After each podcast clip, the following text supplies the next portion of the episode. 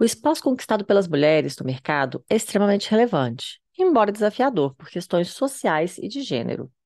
Hoje, o Brasil está em sétimo lugar, com o maior número de mulheres empreendedoras, de acordo com pesquisa realizada pelo Global Entrepreneurship Monitor, em parceria com o Sebrae, o que representa cerca de 30 milhões de mulheres empreendendo, equivalente a 48% delas.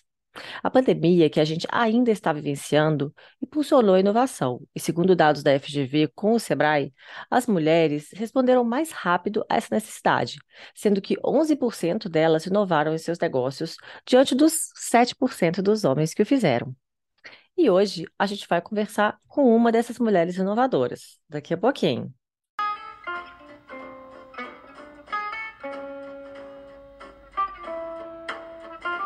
Bom dia, boa tarde, boa noite, boa madrugada, boa alvorada. Eu sou Juliana Mendonça e esse daqui é o Empreende Delas, um podcast sensacional sobre negócios criados, impulsionados, administrados ou impactados por mulheres. A cada semana, as entrevistadas que passam por aqui dividem com a gente um pouco da história de suas vidas e de seus negócios. Então, fica aí com a gente até o final, porque elas dão dicas imperdíveis. Já deixo o meu agradecimento aos apoiadores que estão lá no Apoia-se contribuindo para a continuidade desse projeto. Para contribuir também, você pode ir lá na plataforma Apoia-se. E para conhecer o financiamento, clica nesse link que eu vou deixar aqui para entender melhor do que, que se trata. Aproveita, vai lá do site apoia.se barra empreendedelas e deixa sua contribuição.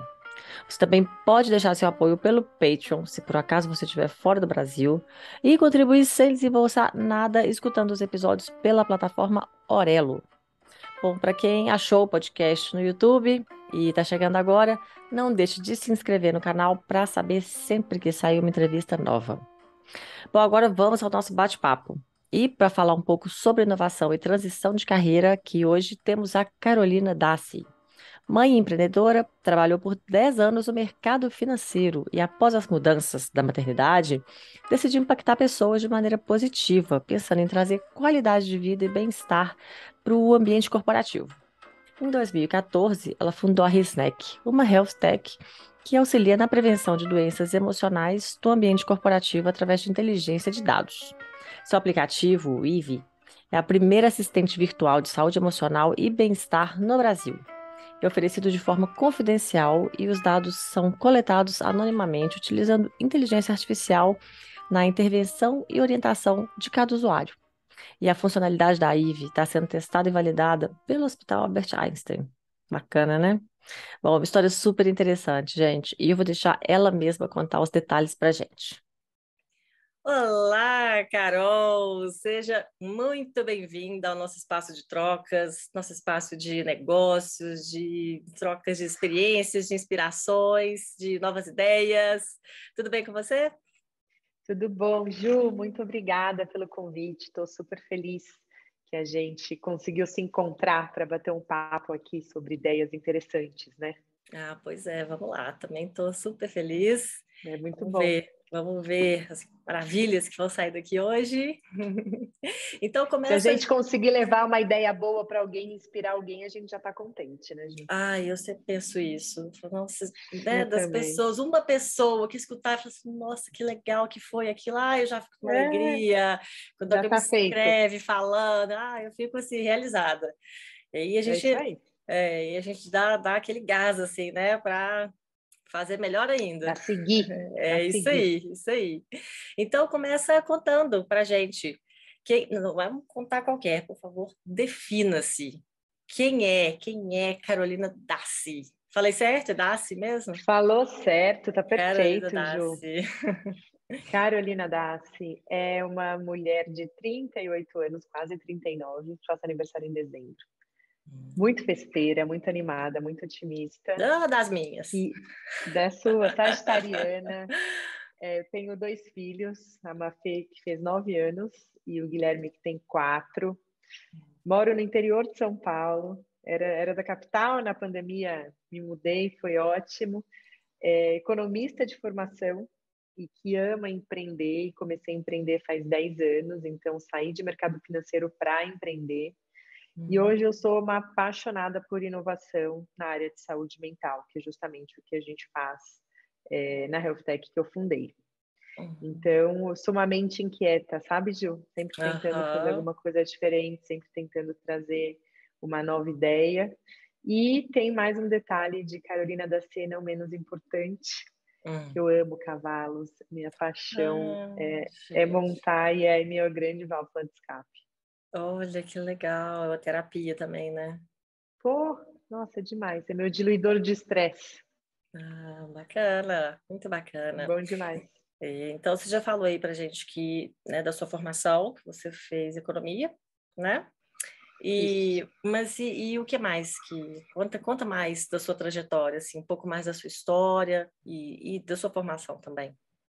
É, eu me formei em economia em 2006 e acabei indo para o mercado financeiro porque eu fui bolsista da faculdade, eu me formei no INSPER e, e como bolsista é, foi um banco que pagou a minha faculdade e a troca era que eu fizesse é, trabalhos de verão, né, summer job no, no banco, e aí fui, por isso que eu acabei que eu digo que eu fui ali é, abduzida pelo mercado financeiro, sem nem muito perceber, sabe?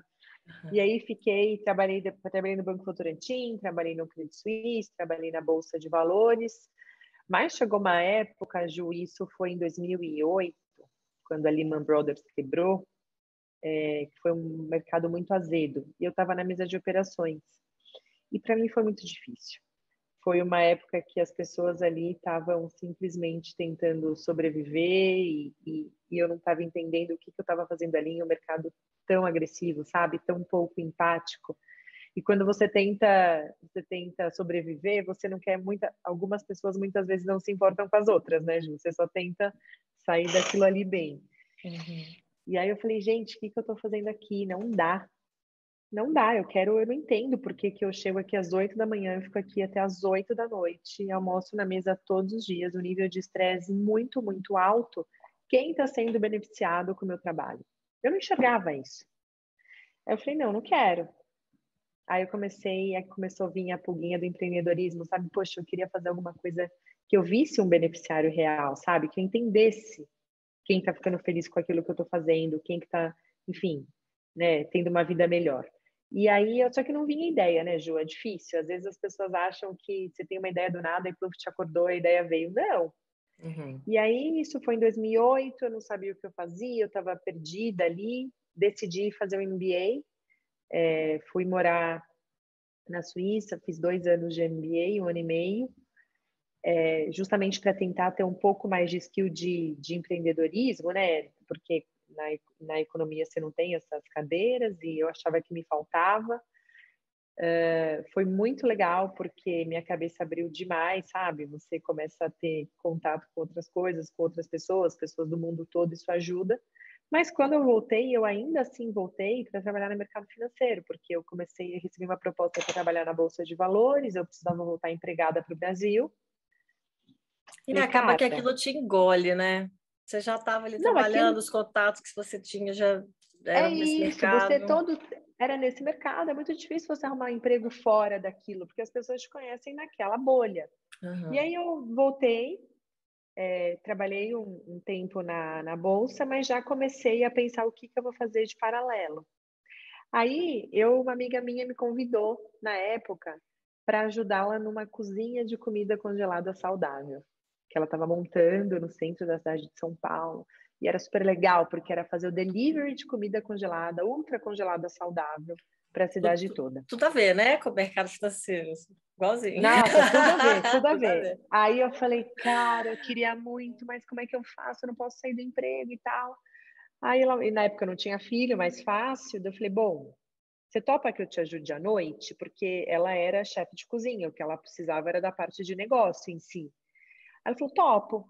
Aí eu, eu entrei com ela no negócio, à noite, eu fazia várias jornadas, né, de manhã, tarde, à noite, é, tentando tirar isso do papel. A gente ficou uns dois anos pensando no negócio, tentando levantar.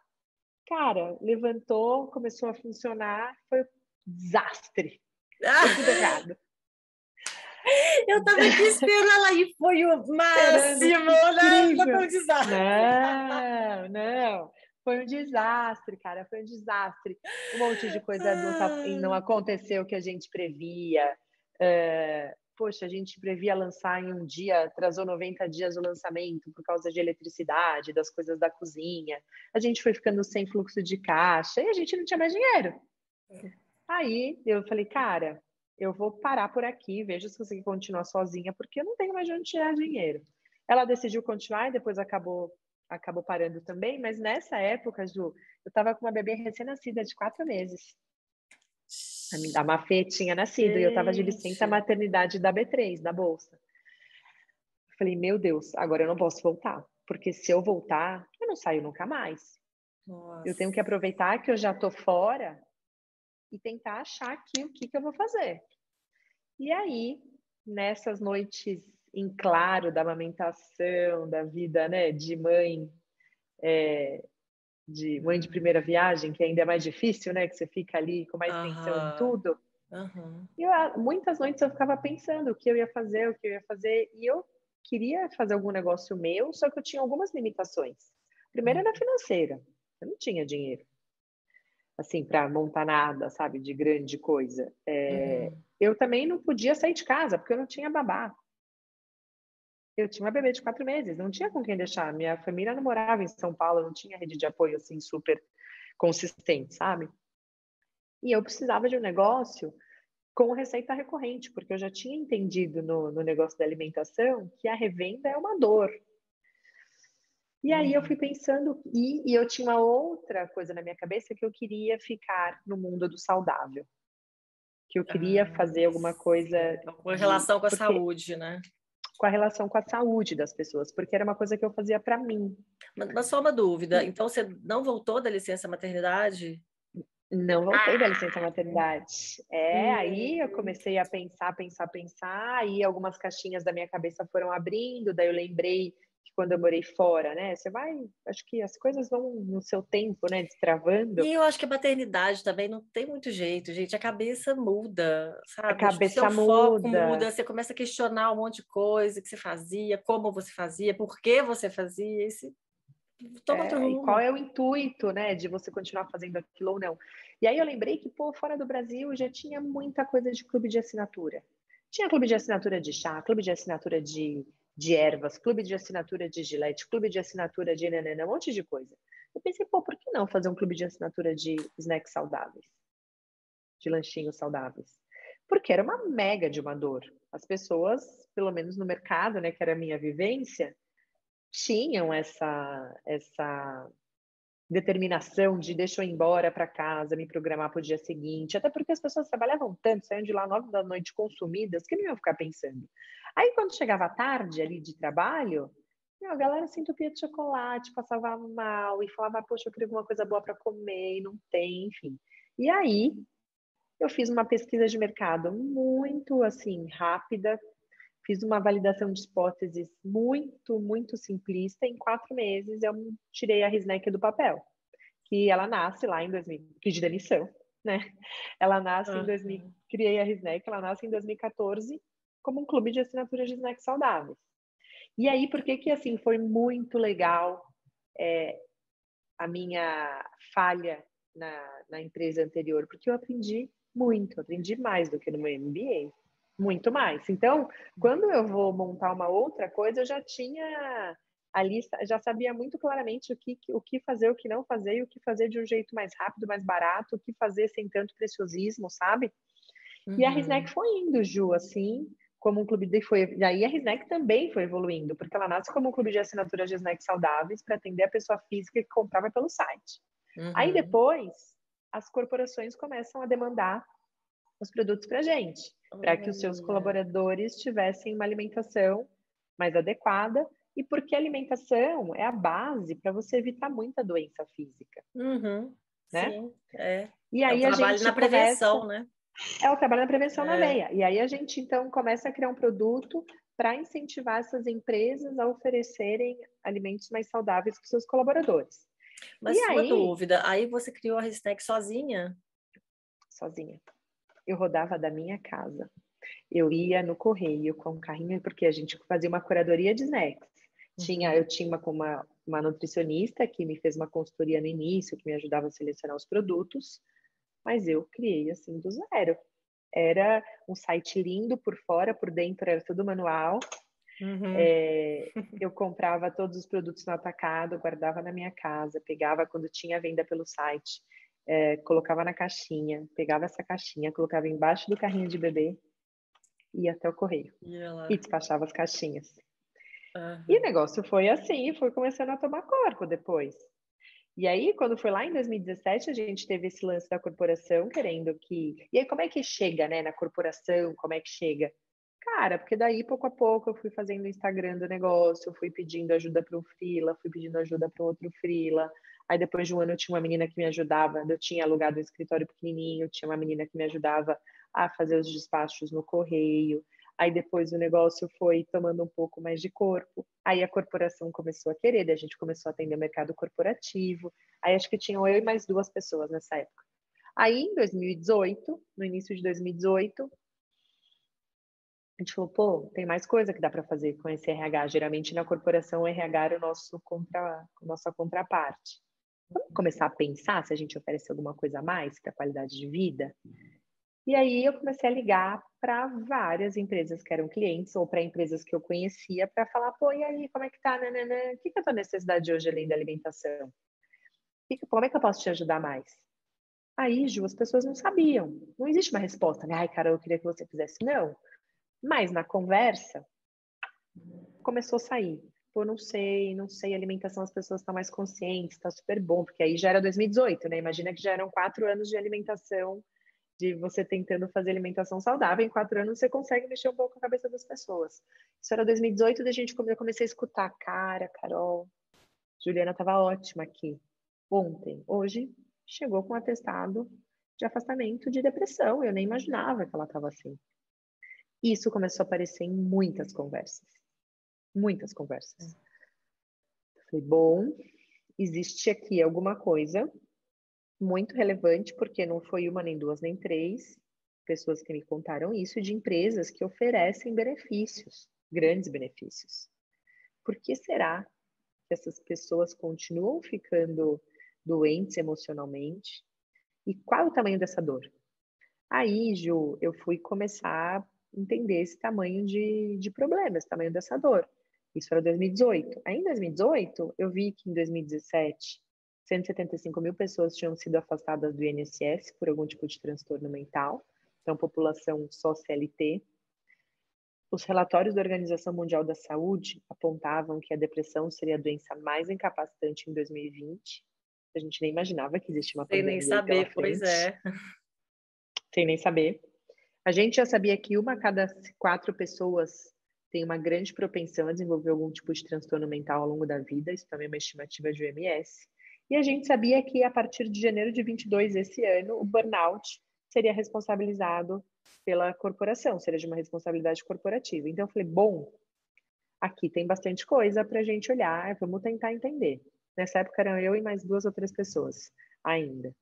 E aí eu comecei a usar minha rede de, de amigos e de contatos para conversar com psiquiatras renomados, para entender sobre o assunto, para entender como é que que, que eles achavam, o que, que eles não achavam, porque a gente tinha uma grande hipótese, Ju, que as pessoas não faziam a prevenção de doenças, é, doenças mentais por conta do tabu. E que esta prevenção é ainda mais difícil de ser feita pela corporação, porque além do tabu social, né, da vergonha, tem o tabu, uma camada adicional, que é o medo da demissão, medo de você abrir para o RH que não está se sentindo bem, medo de não receber uma promoção. Então, em países em desenvolvimento, geralmente a corporação é a única instituição que pode oferecer um benefício de doente de saúde mental. Porque para você marcar uma consulta de psiquiatria pelo SUS, você tem uma longa fila de espera. E o tempo joga contra a doença mental. Quanto mais você demora para fazer o tratamento, vai piorando, né? As neuroses vão aumentando. Então, no nosso país, quando você tem a corporação como sendo uma uma, um possível oferecimento né, de, de tratamento, pô, beleza. Só que a corporação oferece e o colaborador não usa. Por quê? Porque tem um medo gigante. Então a gente achava que tendo uma ferramenta terceira, né, então uma ferramenta que não fosse vinculada à corporação, que mesmo que patrocinada pela corporação fosse uma ferramenta independente, a gente ia começar a criar um vínculo né, entre os usuários, que são os colaboradores das empresas, e esta ferramenta, isso ia começar a criar um vínculo e esse acompanhamento ia começar a existir. E daí sai uma primeira ideia e uma primeira coisa que a gente vai tentando validar, né? E aí começa a ter psiquiatra envolvido na história, PhD de saúde mental, e aí a equipe vai crescendo para chegar nessa transformação para hoje a gente trabalhar com saúde emocional. Então, essa foi toda a trajetória da Carol desde 2014, né, saindo do mercado gente, financeiro até legal. chegar até chegar aqui, que é tendo uma startup né, de, de saúde mental. Que bacana. Mas a, a ainda existe?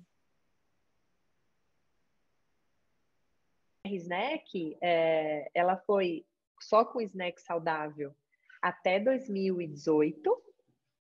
É, em 2018, a gente cria a IVE, que é uma, um aplicativo que faz a prevenção a doenças mentais. As coisas caminham juntas até 2020. Em 2020, quando vem a pandemia, a gente acaba com a alimentação saudável por dois motivos. Primeiro, porque a dor da saúde mental ficou muito grande quando existe a pandemia, explodiu. E porque, como existe aí o Covid na história, existe o Covid na história e a gente fazia o trânsito do, trânsito dos snacks no Brasil todo, era um viés de contaminação. Então, ah, daí sim. a gente acaba com o braço da alimentação em 2020. A Risneck se mantém como o nome da startup, né, que é, é, é o, o, braço, é o nome né, da Health Tech, e embaixo a gente tem um, hoje um único produto, que é a IVE, que é esse aplicativo de saúde mental. E a gente decide manter o nome como Risneck porque muitas pessoas já conheciam e porque nada impede que amanhã a gente tenha um outro segundo produto de saúde mental que não necessariamente com esse escopo, né, de, é, de corporação. Hum, que interessante, interessante mesmo, é. como que o negócio migrou, né? Muito migrou, legal. e é muito interessante porque as pessoas geralmente falam, nossa, mas como é que você teve essa ideia? De onde que veio isso, né? Como é que vocês tiveram essa ideia? Foi a jornada, sabe? A jornada foi conduzindo a gente para esse lugar, acho que é, aí, obviamente, tem o, o teu lado de escutar, né? De deixar o ouvido e o coração sempre aberto para você escutar o que as pessoas estão falando em volta. Eu percebo que, às vezes, essa é uma questão muito difícil para o empreendedor, porque tem muito empreendedor que não aceita ou que fica doído quando fala, puta, mas será que não dá para você fazer mais? Será que isso tá bom mesmo? Isso, Será que o é mercado é esse mesmo? Né? Será é, que é? E, é? e eu vejo por mim, se eu tivesse falado, não, imagina, eu não vou pensar em outro produto, eu vou ficar só com alimentação, porque o mercado é esse. Pô, eu ia, podia ter perdido uma grande oportunidade e ainda podia ter dançado, porque com uma pandemia, ficar vendendo alimentação era um puta risco de contaminação. Uhum. Então, a gente tem que estar tá com a cabeça aberta para ir adaptando, né? O mercado é muito vivo, né, Ju? O que dá certo hoje não é necessariamente o que vai dar certo amanhã. Bom, mas então, falando na IVI, conta para a gente melhor o que, que é a IVI, como que funciona, que benefício que ela traz, como que é? Legal, legal. A IVI é uma assistente virtual de saúde emocional e bem-estar que funciona dentro de um aplicativo.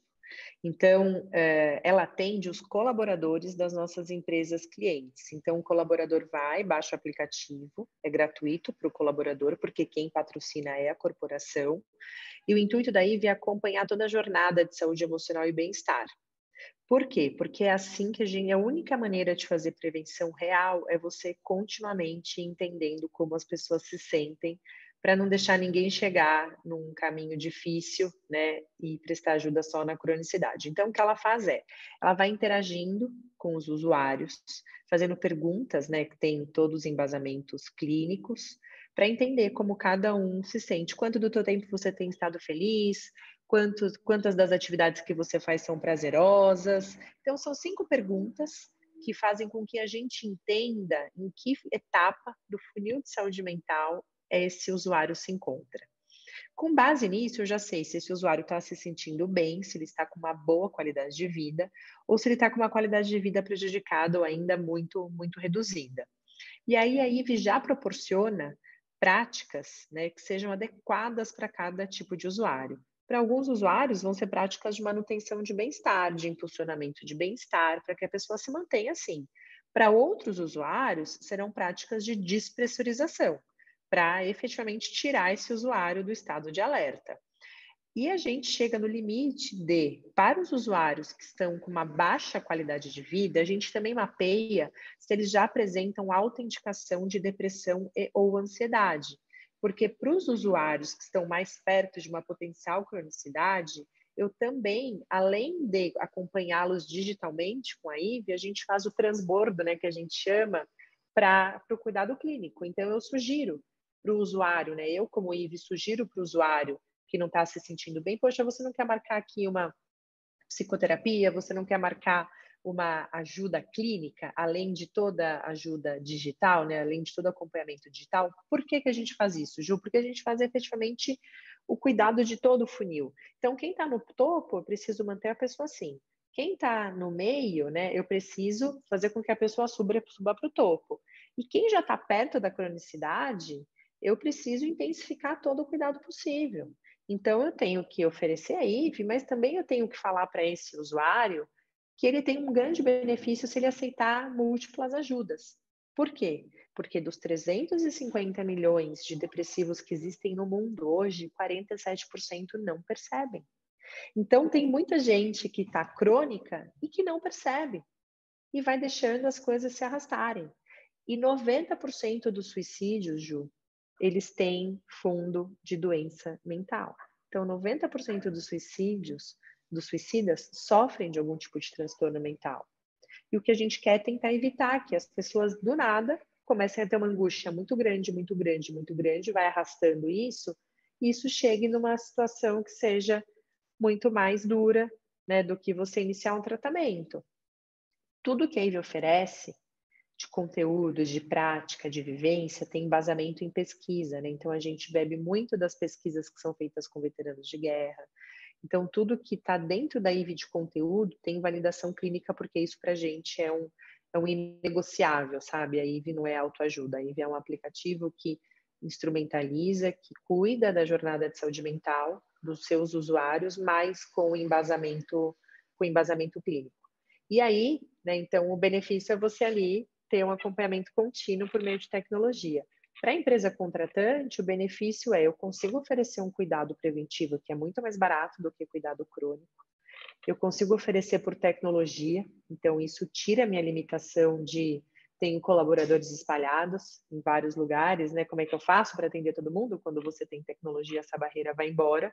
Uhum. É, e além disso, você tem aqui todo o entendimento de dados nada que, que os usuários navegam é aberto para o RH de forma individualizada, porque aqui existe LGPD, existe sigilo médico, então o RH não sabe absolutamente nada de ninguém. Só que ele tem uma foto da corporação como um todo.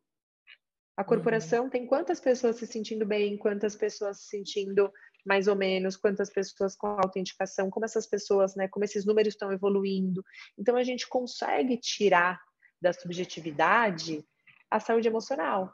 E o único jeito de fazer com que as empresas invistam nisso é tirando da subjetividade, porque senão você não consegue nem mostrar o tamanho real do problema. Uhum. Então a gente vem muito com viés de usar a tecnologia como meio, e eu, olha, eu que trabalho bastante tempo com isso, uh, tenho cada vez mais certeza que para fazer, preven fazer prevenção é o único caminho que a gente tem para a sociedade, para ter uma sociedade mais saudável emocionalmente, e eu digo único caminho, é, inclusive por coisas muito práticas, como a gente tem cinco psiquiatras, 5,7 psiquiatras por 100 mil habitantes no Brasil. Se a gente for esperar todo mundo ficar doente para cuidar dessas pessoas, primeiro que não vai ter médico para todo mundo. E os médicos que estiverem vão ter um preço da consulta vai ser bizarro e vai ser um serviço cada vez menos democrático. Então, e para que a gente faça prevenção em larga escala, tem que ter tecnologia, não tem jeito. Então, eu sou muito entusiasta, porque é um jeito de mexer efetivamente o bem-estar das pessoas na ponta, sabe? Uhum. Sim, muito bacana, muito legal. E já teve, assim, algum retorno de alguma empresa, sabe? No sentido, assim, de, ah, melhorou, não sei, como é que chama? O que você falou é quando a pessoa falta muito, pede muito atestado. Assim, Absenteísmo. Ah, isso, se caiu. Sim, o que a gente... O que, Tem, tem sim. O que a gente, a gente mensalmente consegue comprovar isso. Então, eu consigo saber, na empresa A, eu tinha X pessoas se sentindo assim, hoje eu tenho Y. Então, eu tive uma evolução de tantos pontos no meu protocolo aqui de saúde e bem-estar. Isso faz com que, em média, esses colaboradores tenham aumentado em tantas horas a sua produtividade. Então, mensalmente, a gente sim consegue trazendo dado para que fique cada vez mais claro né, qual é o benefício de fazer um investimento na prevenção de doenças mentais. Então, a gente consegue, e mensalmente a gente tem uma apresentação de, de resultado para esse RH, né, porque a gente sabe que, por, por ser um tema muito novo, a gente precisa também educar todo esse mercado para que uhum. exista. Não, não é que eu, eu não estou só aqui investindo em saúde mental porque, ai, é, senão as pessoas não conseguem trabalhar. É verdade, mas eu te digo que tem muita gente que trabalha pior do que poderia porque tem alguma coisa emocional e você RH não percebe. Nossa, o emocional ele é, ele é muito velado, né? A pessoa tá, eu tô aqui na sua frente conversando, nós a gente está aqui batendo papo, baixou aqui a tela do computador, vai chorar ali no cantinho, sabe? É digo, isso. Pode ser, você não vai saber, né? O ambiente. Ju, isso é o que mais tem, porque você só percebe a depressão quando é um estado depressivo muito agudo. Quando a pessoa, né, é, quando a pessoa está no estado depressivo, que não é, não está tão ainda avançado, ela consegue disfarçar. Que foi o que você disse. Eu consigo aqui, ó, fazer uma cara de bacana, dar risada, mas aí, pô, desligo o computador, saio, choro a noite toda, fico trancada no quarto, não converso com ninguém, não socializo, não converso com os amigos. E é, é, é por isso que a gente precisa ter um acompanhamento constante e que a gente tenha um canal que faça a Juliana dizer para o aplicativo: eu não estou bem.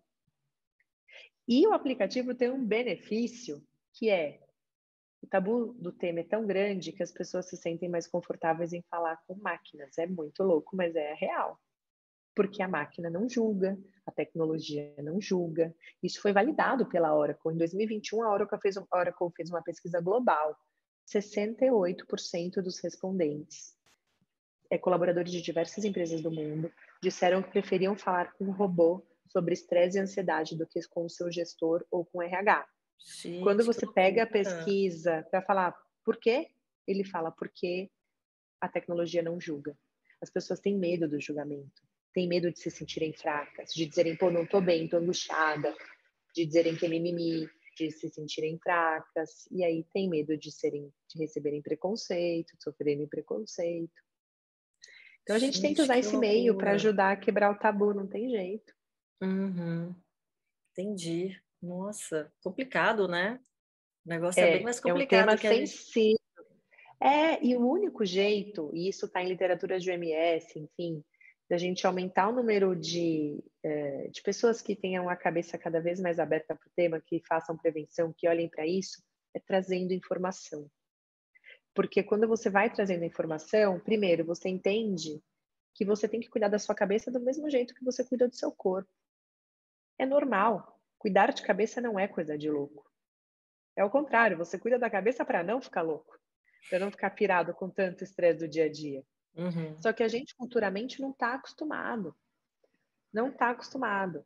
Tem um PhD de saúde mental que chama Guy Winch, que é um cara muito legal, um pesquisador americano, um psicólogo, e ele fala isso. A gente, como sociedade, ensinou para as crianças que se elas caírem e torcerem o pé no buraco, vai machucar, e que talvez tenha que engessar, e que pode quebrar. A gente ensinou que se ela cai do. não pode subir no muro alto, porque se cai, pode ralar e vai ter que fazer um curativo, ou vai cortar. Mas a gente não ensina o que essa criança faz quando ela briga com um colega, ela entender a emoção que ela está sentindo, aquele momento da disputa que ela pode ficar frustrada. E aí essa criança cresce sem olhar para os sentimentos, só olhando para a parte física.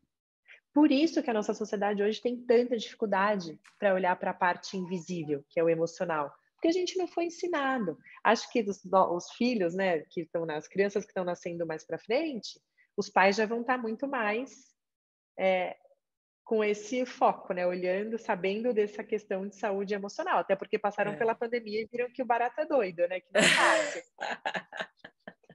Então, talvez é. essas crianças já consigam lidar com isso de uma maneira mais natural. Mas hoje, a nossa população economicamente ativa, a gente precisa pegar na mão e falar, e falar, para ir quebrando o tabu, para que eles entendam o valor e para que eles entendam que cuidar de saúde mental não é um bicho de sete cabeças.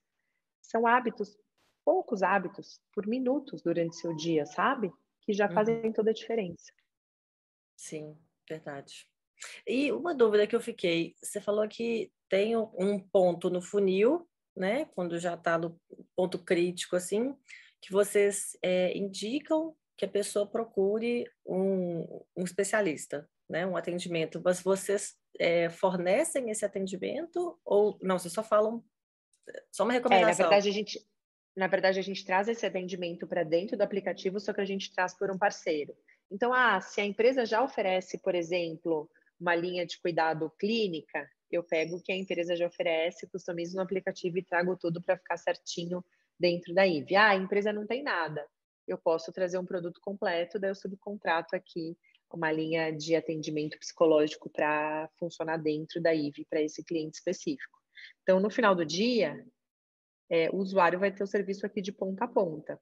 Hum, sim, sim. Essa dúvida que eu fiquei, mas entendi. É. Entendi. É. Então agora vamos passar um pouquinho mais para o mercado, novamente, para inovação, vamos. porque assim, eu aqui, eu, eu, acabo conversando com muita mulher. Que... Gente, a gata pulou aqui. Ela está fazendo isso, isso com muita frequência e eu assusto. Mas tem passado muita né, mulher aqui que trabalha com tecnologia, que fundou alguma startup. Então eu estou me sentindo numa bolha, sabe? Porque parece que toda mulher para mim, sabe? Trabalha com tecnologia ou inova, trabalha com inovação. Mas, assim, como que você vê esse, esse mercado, sabe? Como que você vê, assim, até uma diferença na forma de empreender, por exemplo, de, de mulher, de homem? Como que você vê isso? Ju, é, eu acho que tem muito espaço em tecnologia talvez por isso que a gente tenha esteja vendo muitas pessoas migrando para esse mercado, sabe? É, tem muito, cada vez mais, eu acho que a mulher ela consegue olhar isso de um jeito diferente, sabe? Então, quando você pensa, por exemplo, em usabilidade, quando você pensa em, poxa, como é que eu vou me colocar no lugar daquele usuário para ver o que ele sente, para ver o que ele não sente, principalmente em produtos que tangem, sabe, toda essa questão emocional, toda essa questão que é mais arte do que ciência, ou arte misturada com ciência. Eu acho que a mulher aqui ela tem, a gente usa muito, principalmente aqui na IVE, todo o olhar acolhedor. Então, eu preciso que quem esteja lá na ponta desenvolvendo esse produto, e lembrando aqui que toda a área de, de de desenvolvimento de produto é um squad único, né? Tecnologia e os produteiros trabalham juntos. É, eu preciso muito desse olhar, porque senão a gente não consegue fazer com que essas pessoas elas, efetivamente sejam acolhidas para um produto como esse. Então, cada vez mais a gente vê que não dá para ter um time que seja composto só por homens. Você tem que mesclar. E não só gênero, tá? Gênero, orientação sexual. Então, aqui a gente tem uma diversidade gigante, raça, porque você tem que ter um olhar multi para conseguir fazer um produto que não atenda um viés específico de usuário, porque senão é, é um horror. Uh, então, eu acho que isso faz com que cada vez a gente tenha mais espaço para as mulheres, porque infelizmente, quando a gente vai ver, tem muito mais homem do que mulher, né, em muitos lugares. Uhum. Agora, eu acho, eu sou do, do time de que acha que a mulher tem que estar onde ela se sente mais confortável. Independente se o mercado está pior ou se o mercado está melhor, sabe? Pô, eu quero muito entrar para a tecnologia, bora! Pô, não, eu não quero fazer tecnologia, eu quero fazer a minha vida em marketing. Vamos nessa, vamos, porque eu acho que cada vez mais isso tá, tá abrindo e tá crescendo. E cada vez mais tem um lado bom que é, eu percebo que tanto os ecossistemas de inovação quanto os, quanto os fundos, não todos, obviamente, mas têm valorizado a diversidade no board. Uhum. Então, a gente, foi, a gente agora foi uma das 100 startups de 2022 lá da Pegni. Da Pegni. E ali eles come... este ano foi o primeiro ano que além de todas as perguntas de negócio, eles trouxeram perguntas de inclusão e diversidade do time. Hum. Quantas das decisoras têm mulheres? Se não tem mulher, tem como é que é divisão é, de, de raça?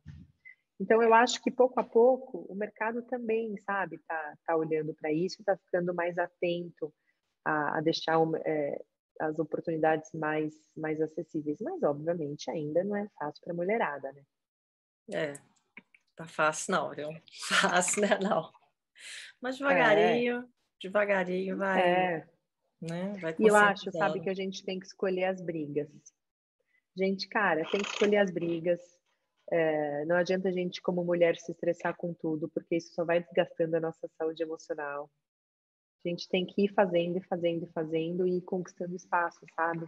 Uhum. É isso eu acho legal. Já teve entrevistada aqui que falou isso. Eu perguntei, né, de desafios por ser mulher liderando, né, como CEO do, do negócio, se, te, se sentiu, né, que em algum momento, não sei, teve alguma barreira. Ah, senti, teve. O que, que você fez? Eu continuei. Eu é fui isso. lá e fiz do mesmo jeito. Eu fui lá e segui. Eu fui lá e fiz. É. E às vezes, se você tem esse pensamento, eu nem sei se isso é bom ou não, tá? Mas se você tem é. esse pensamento de vai, tem barreiras que você nem percebe, que elas estão lá, mas que você nem percebe. Uhum. Porque você fala, meu, você é tão pequeno, não vou pegar isso para mim, sabe? Dane-se se o cara achou que se fosse um homem seria melhor. Eu só vou fazendo e vou provando que eu consigo fazer. Eu só acho que é um jeito de é um jeito mais saudável emocional de lidar, porque a gente tem que continuar na luta de ganhar espaço, mas a gente não pode deixar isso influenciar de uma maneira muito crônica a nossa saúde emocional. Uhum. Sim.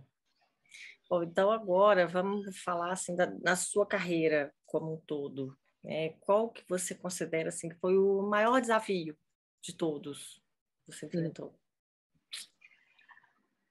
Ai, Ju, eu acho que o dia a dia, no início, assim, o dia a dia de empreender não é fácil, sabe? Você acertar e você conseguir conciliar filho com empreendedorismo é um desafio. Pois é, eu deixei é um essa pergunta passar, essa do filho, porque você estava com um bebê, empreendendo, sem é. rede de apoio. Essa quer continuar, é. quer voltar, quer emendar? Não, posso emendar, veja o que você quer fazer. É, porque isso para mim é uma grande dúvida, assim, sabe? Não, acho que esse pode ser o desafio, sabe? Acho que porque realmente ele foi o desafio. É, e tem vários momentos, não sei como é que foi para você, mas eu também fiquei com é, uma bebê em casa e a empresa era incubada na época, né, na universidade, eu trouxe para casa e ficava aquela história, poxa, eu estava sozinha na empresa e eu não conseguia pagar, por exemplo, o lugar para deixar minha filha, sabe? Tipo, espera aí, então eu vou trabalhar e a conta aqui não fecha, sabe? Conta não fecha, é. é.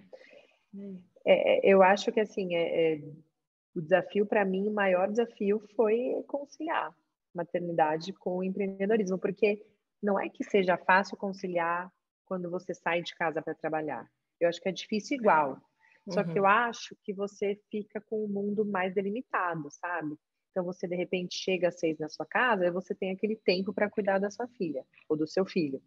Para mim, o que aconteceu foi, eu estava começando um negócio, eu estava dentro de casa o tempo todo com uma bebê, e eu queria trabalhar intensamente para tirar o negócio do papel. Mas ao mesmo tempo eu também queria curtir a maternidade, porque eu sabia que era um momento único. E para mim foi muito difícil achar esse equilíbrio. Eu sofri muita culpa. Eu fiz muita terapia para conseguir entender quando o, se esse meu equilíbrio estava ok ou se eu estava fazendo mais para um lado do que para o outro. Só que também eu tinha uma desvantagem que aí era minha, minha primeira filha, né? Sempre a mãe de primeira viagem sofre mais do que quando você vê que sobrevive, que tá tudo certo, que você que a vida segue, sabe? Então eu demorei um pouco para entender. Eu tive muita muita sensação de culpa no começo, sabe?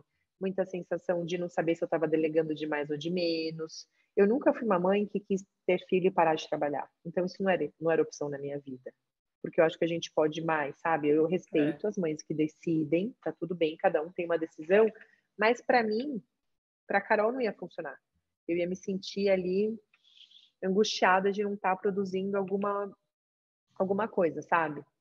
Então, só que foi mesmo sabendo isso, mesmo sabendo que eu não queria parar de trabalhar, conseguir achar o limite, o equilíbrio para dar atenção, para curtir o momento da maternidade, para mim foi difícil. E eu acho que não tem regra, né, Ju? Eu fui aprendendo ali na raça, na vivência, no dia a dia. Até que uma hora eu consegui achar ali um, eu acho que isso aqui adequou, com muita conversa, muita terapia, muita conversa, é, muita hora de reflexão até é. entender. E aí, quando veio o segundo, eu estava, depois de quatro anos, estava na mesma situação. Eu já tinha mais gente na equipe e tudo, mas eu estava nessa situação, empreendendo, foi no momento do pivô. Olha que legal. Foi em 2018. Uhum. Só que daí já foi mais fácil, porque eu já sabia o que, que eu podia fazer esperar na startup ou não, né? O que, que eu podia, o que, quanto tempo que eu que era suficiente, né, de equilíbrio entre maternidade e empreendedorismo. Então essa conta ela já fechou de uma maneira mais natural, porque eu acho que também eu já estava com uma maternidade com menos culpa. Uhum.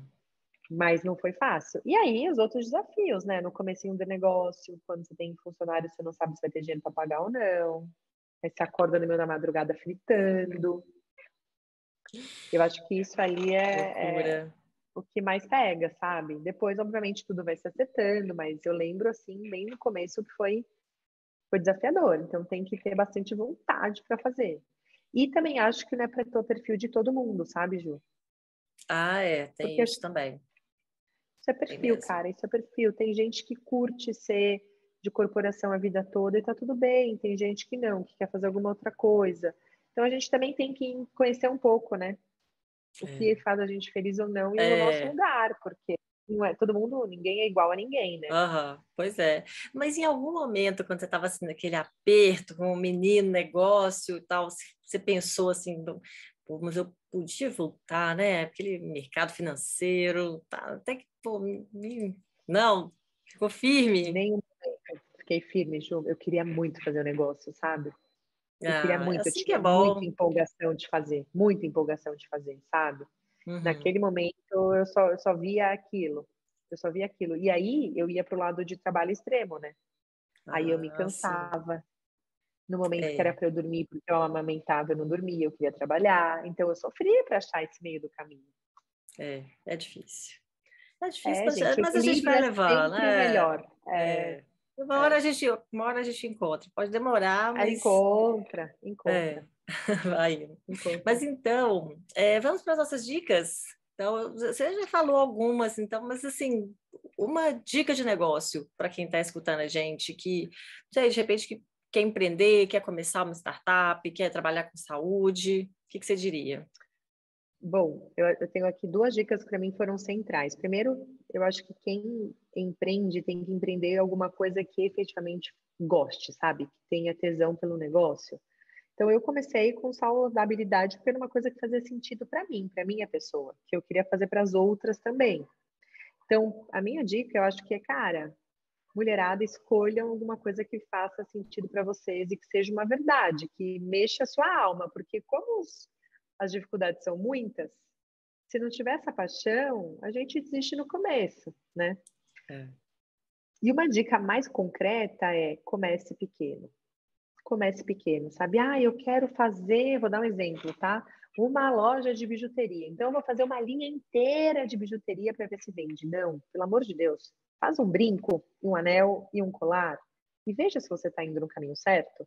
E vai validando isso antes de fazer tudo, porque isso poupa esforço, isso poupa dinheiro, isso poupa frustração. Eu sei disso, obviamente, na literatura está escrito, mas eu vivi isso na pele. No meu negócio de alimentação congelada, eu fiz tudo sem validar, inclusive construí uma cozinha, minha gente. Eu fiz realmente tudo. E deu tudo errado. Uhum. E perdi tempo e perdi dinheiro e me frustrei. No segundo negócio, eu fui validando pequeno, simples, para daí entendendo, sabe, para onde que vai.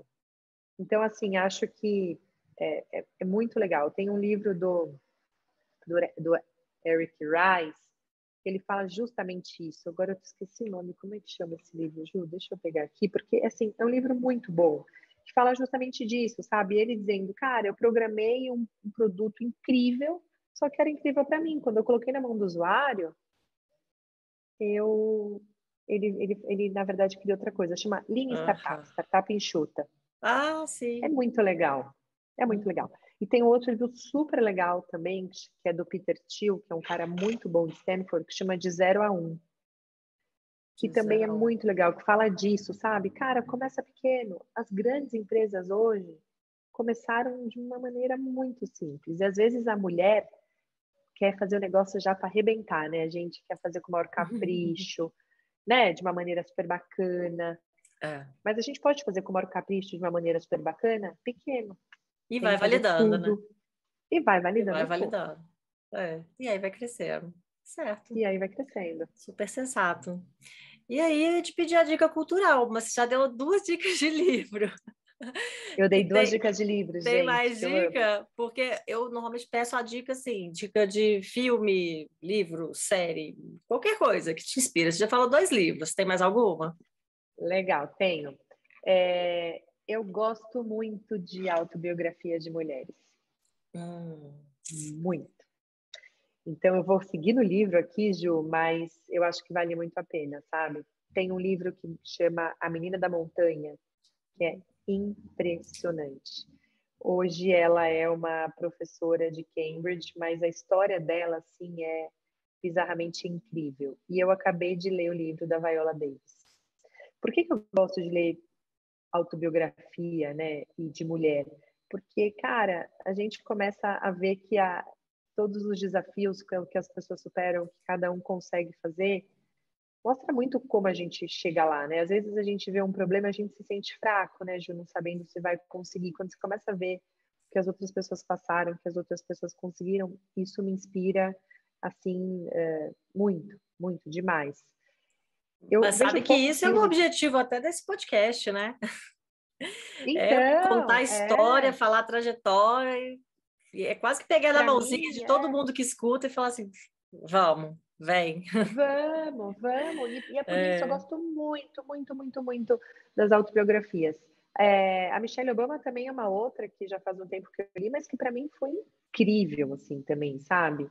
Uhum. É, é, ter lido. Então, eu sempre gosto muito de usar o meu tempo para deixar minha cabeça desanuviar com as sabe, histórias alheias sabe o, ricas. o que eu li e, recentemente, assim, que eu gostei pra caramba, foi o da Ingrid Silva. Sabe a bailarina? Ah, legal. Eu uhum. gostei, menina. A sapatilha que mudou minha vida, uma coisa assim. Foi bem legal. Nossa, legal. muito é. legal. É. Ela falando de, sabe, de como que, que ela conseguiu ir para fora, né, para os Estados Unidos para dançar balé.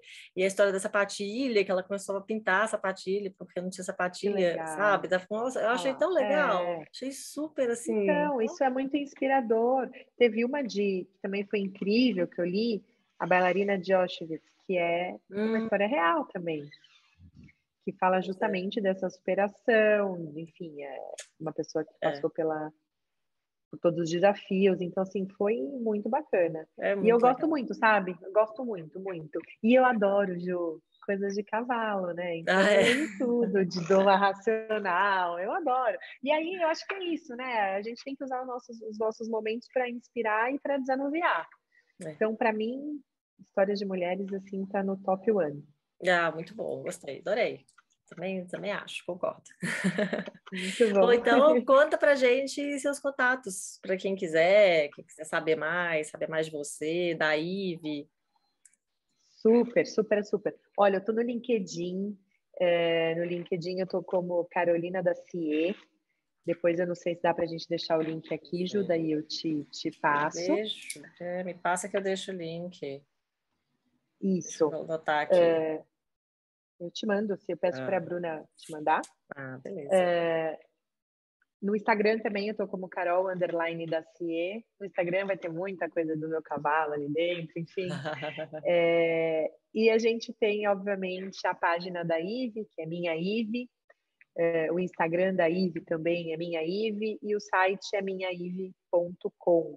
Então ali a gente tem todos os dados da, da empresa, da startup, os nossos contatos, se tiver alguém que queira conhecer mais, a gente pode bater um papo, explicar todos os detalhes. Mas eu estou super à disposição, quem quiser me mandar mensagem no LinkedIn, no Instagram, a gente marca um papo. Eu acho que as mulheres a gente tem que se ajudar, né, Ju? Ó, oh, te achei. Eu tô aqui te procurando. Ah, top. Você achou? Top.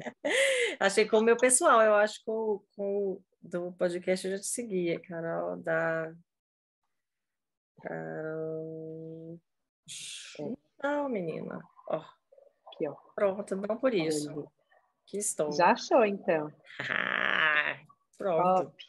Então, para quem top, quiser top. saber mais, só procurar aí, né? Só procurar aí, exatamente, quer marcar uma conversa, quer chamar para um café virtual, Vamos ah, lá. Bom demais. Carol, então, muitíssimo obrigada. Amei, amei essa Eu história. que agradeço. Super inspiradora. Eu que agradeço. Muito Eu bacana. Eu agradeço, Ju. Muito Obrigada. Tomara que a gente tenha levado uma boa mensagem para quem escuta a gente. Pois e é. seguimos todas, né? Não é fácil para ninguém, a gente não desanima, a gente vai indo. É. E vamos embora. Vambora, vambora. Só não pode parar, né? É isso, só não vamos parar. Obrigada, Ju. Um beijão. Ah, eu que agradeço. Um beijão para você. Tchau, tchau. E muitíssimo obrigada também a quem escutou ou assistiu esse episódio. Se você, por um acaso, se lembra de alguém que pode gostar também desse conteúdo, então indica a gente. Compartilha nas redes sociais, é, manda do grupo, do zap, do grupo da família, compartilha no trabalho porque é assim que a gente espalha esse conteúdo por aí. Essa é a melhor maneira de mais pessoas saberem que esse podcast existe. Bom, você também pode saber mais sobre esse projeto no site empreendedelas.com.br e entrar em contato pelo formulário que está lá. Também pode seguir o perfil no Instagram e no Facebook, que é o arroba empreendedelas. E se por um acaso quiser é, seguir no LinkedIn também, aí sou eu mesma, Juliana Mendonça. Eu fico por aqui e te espero no próximo episódio com novas histórias inspiradoras dessa mulherada linda que está passando por aqui. E vamos que vamos, né, gente? Porque para se aventurar nesse mercado, a gente tem que ter peito. Perde não e até a próxima.